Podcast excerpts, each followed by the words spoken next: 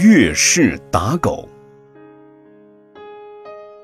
从前，有一个阿修罗王，他看见太阳和月亮很明亮，就用手遮住它。这就是我们看到的日食和月食。没有智慧的普通人，看到月食就打狗，以为是天狗吃了月亮。其实狗并没有什么罪过。是人把罪状横加在狗的身上。人要明辨是非曲直，发现苦乐的根源，不能全凭主观想象做出无意义的错事来。